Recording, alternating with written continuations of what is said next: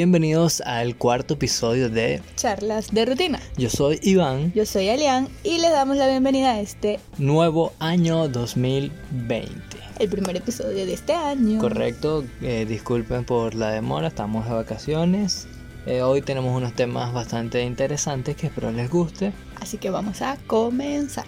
Bueno, comenzamos con un tema quizás un poco actual, o para la fecha que lo estamos grabando ya han pasado unos tres días, quizás un poco más. Y bueno, tiene que ver referente a la Iglesia Católica y al máximo exponente de la Iglesia Católica como la es el Papa Francisco. Ese video que se hizo viral en todas las redes sociales. Súper viral. Y que si no lo viste es porque simplemente estabas en una isla desierta. Y si ese es, el caso, es exacto, es válido porque estabas en vacaciones. Y si este es el caso y no sabes de lo que estamos hablando, bueno, resulta que el Papa en el Vaticano estaba saludando a todo su público, niños y... Y ya se iba a retirar, se iba a retirar, como el final. Se iba a retirar de la baranda donde que separa al público de él y una señora de rasgos asiáticos no sé de qué nacionalidad, lo aló fuertemente y el papá obviamente se amargó porque es un y su reacción fue golpear a esta señora que me imagino que se quedó en shock. Fue un golpe, no un puñetazo ni nada tan agresivo, igual el video lo van a poder ver muy fácil, nada más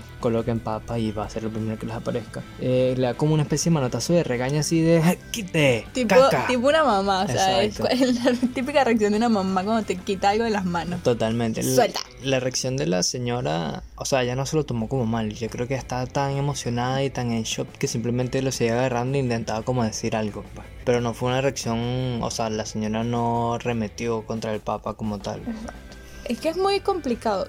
Yo, gracias a la vida, he estado ahí en el Vaticano y puedo decir que sí, realmente es emocionante escuchar la voz del Papa, saber que estás ahí al frente de él. Y, por ejemplo, yo que estudié en colegios católicos, casi toda mi, todo lo que fue la primaria y también el bachillerato, sé lo importante y lo significativo que es estar ahí presente. Y pues obviamente pienso como que en todas las personas que quisieran estar ahí en ese momento y realmente lo disfruto porque, ajá, hay mucha gente que quisiera estar ahí. Exacto, y además tienes que tomar en cuenta que se supone que el Papa es la representación humana de Dios, según la Iglesia Católica.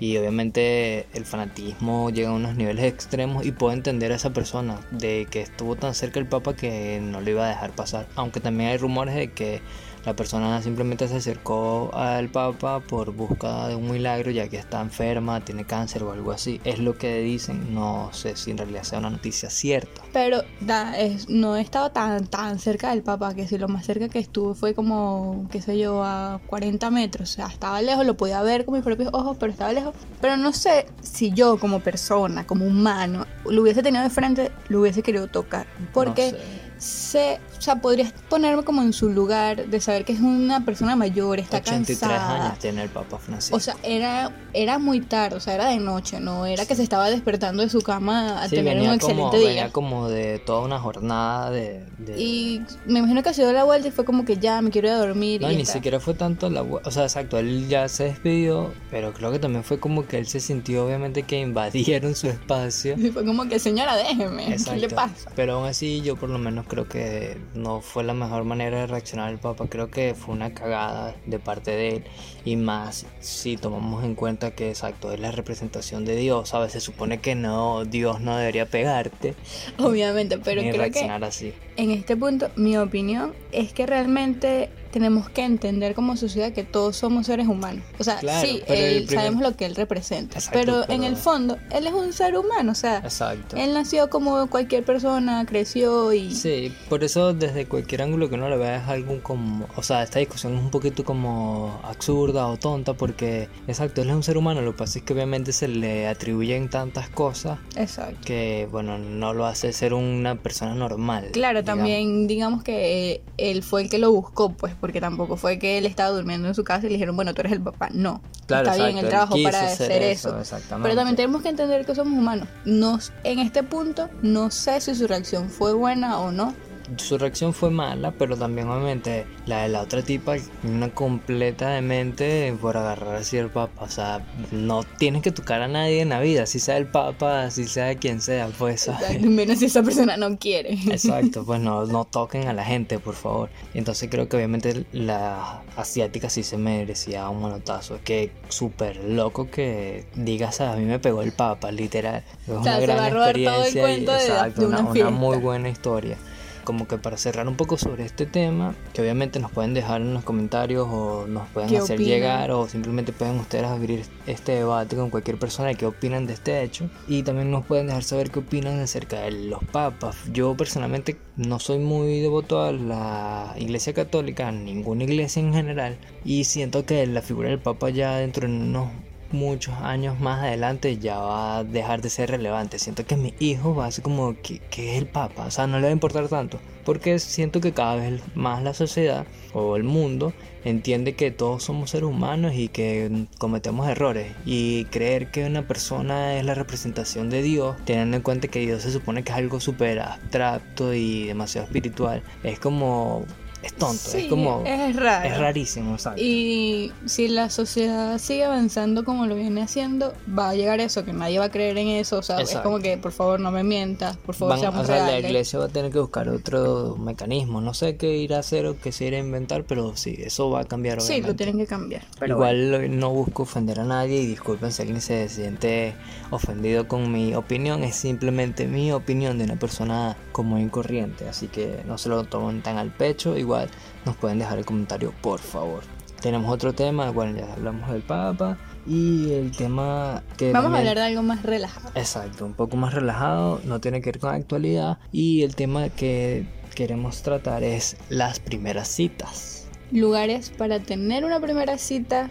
Que no se debería hacer en la primera cita, que sí se debería hacer en la primera cita. Realmente la primera cita es un buen referente para tenerlo en cuenta. Exacto. O, hay que dar más de una oportunidad para saber si esa relación funcionaría. Bueno, vamos a comenzar con los cuáles son los mejores lugares y los peores lugares para tener una cita según algunos artículos que hemos conseguido por acá en internet. Entre los peores lugares para tener una cita está el cine. Correcto. Está bien que quieras compartir una película con una persona, pero no me parece apropiado que sea la primera cita porque estás dentro de un cine. No puedes hablar, digamos que no, vas a poder conocer a la persona. Exacto, porque la idea de una primera cita es eso, conversar, conocer, saber qué le gusta o lo que sea. Y si son compatibles, exactamente. Y si puede ser una segunda, tercera. Yo creo que entre tercera y quinta cita. cita va al cine. Y entre mejores lugares puede ser un parque, parque, un centro comercial. O un centro comercial, claro.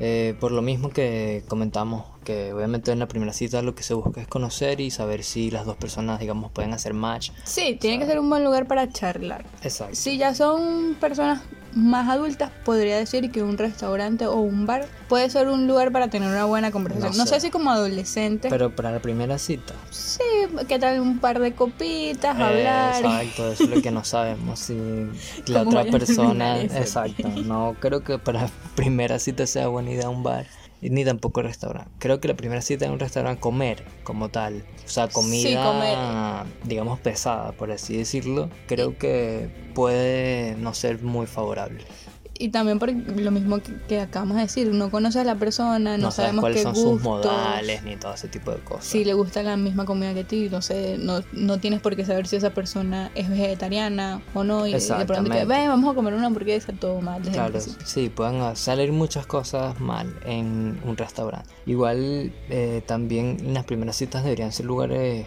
no tan íntimos, dependiendo de lo que exacto, que sean concurridos, por así decirlo, porque nunca sabes si es un psicópata o una psicópata. Entonces, sobre todo si no sabes o sea, quién si es. este tipo de, citas que se hoy en día, que si de Tinder, que bueno, no conoces a la persona realmente, no sabes no si. No tienes una referencia, nadie te lo. Y bueno, aquí buscando por internet conseguí un artículo que me llamó la atención, no sé qué tan real eh, sea esto, porque bueno, está en el internet, aunque el internet nunca te miente.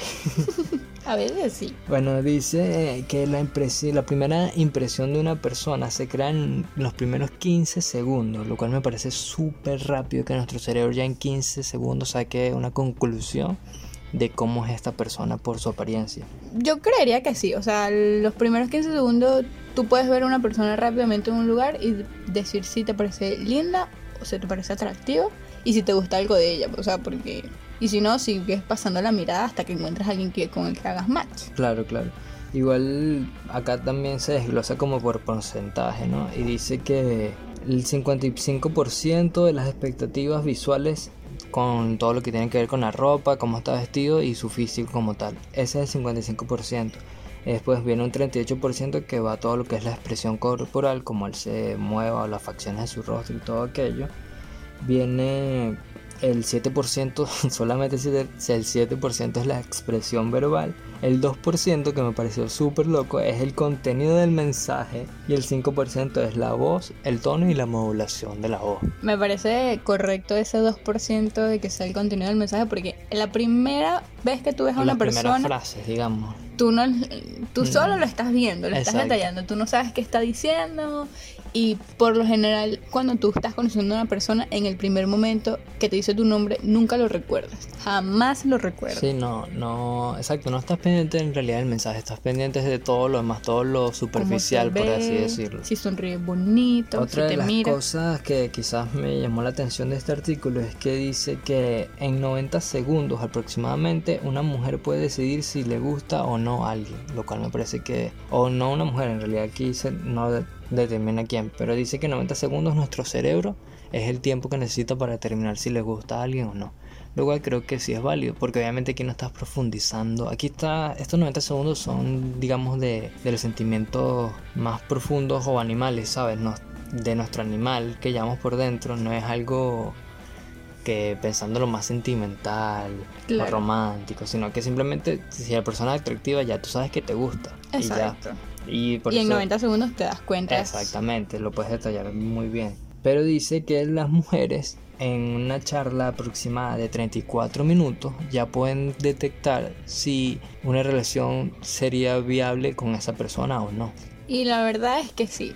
No sé si exactamente en eh. una primera cita o la primera vez que tú hablas con esa persona, pero eh, después que tú tienes una charla larga, al principio siempre es como conociendo a la persona. Y ahí, y ahí ya determinas si te gusta, si tienes cosas en común. claro. No tanto qué cosas tienen en común, sino, bueno, sí, pero determinas más simplemente si es un loco o no. O sea, cuáles son sus ideales políticos, sociales, cómo él es como persona, más allá de los gustos. Y créeme, hay mujeres que en 34 minutos pueden saber si ese va a ser el papá de sus hijos o no. Exactamente, o sea, si hay chance o no hay chance. Exacto. En cambio, los hombres necesitan, según este artículo que es un poco, creo que feminista, Dice que los hombres por lo general se tardan entre 6 a 8 citas para empezar a pensar en algo serio o no. Pues. Yo diría que sí, pero me imagino que ese comentario es muy feminista. Exacto, y también dependiendo obviamente de que esté buscando esa persona. Si está buscando simplemente algo pasajero, nunca lo va a ver como serio, es dependiendo también, ¿no? pienso yo. Dice también que las malas impresiones en las primeras citas suelen ser por una fea dentadura y por el mal olor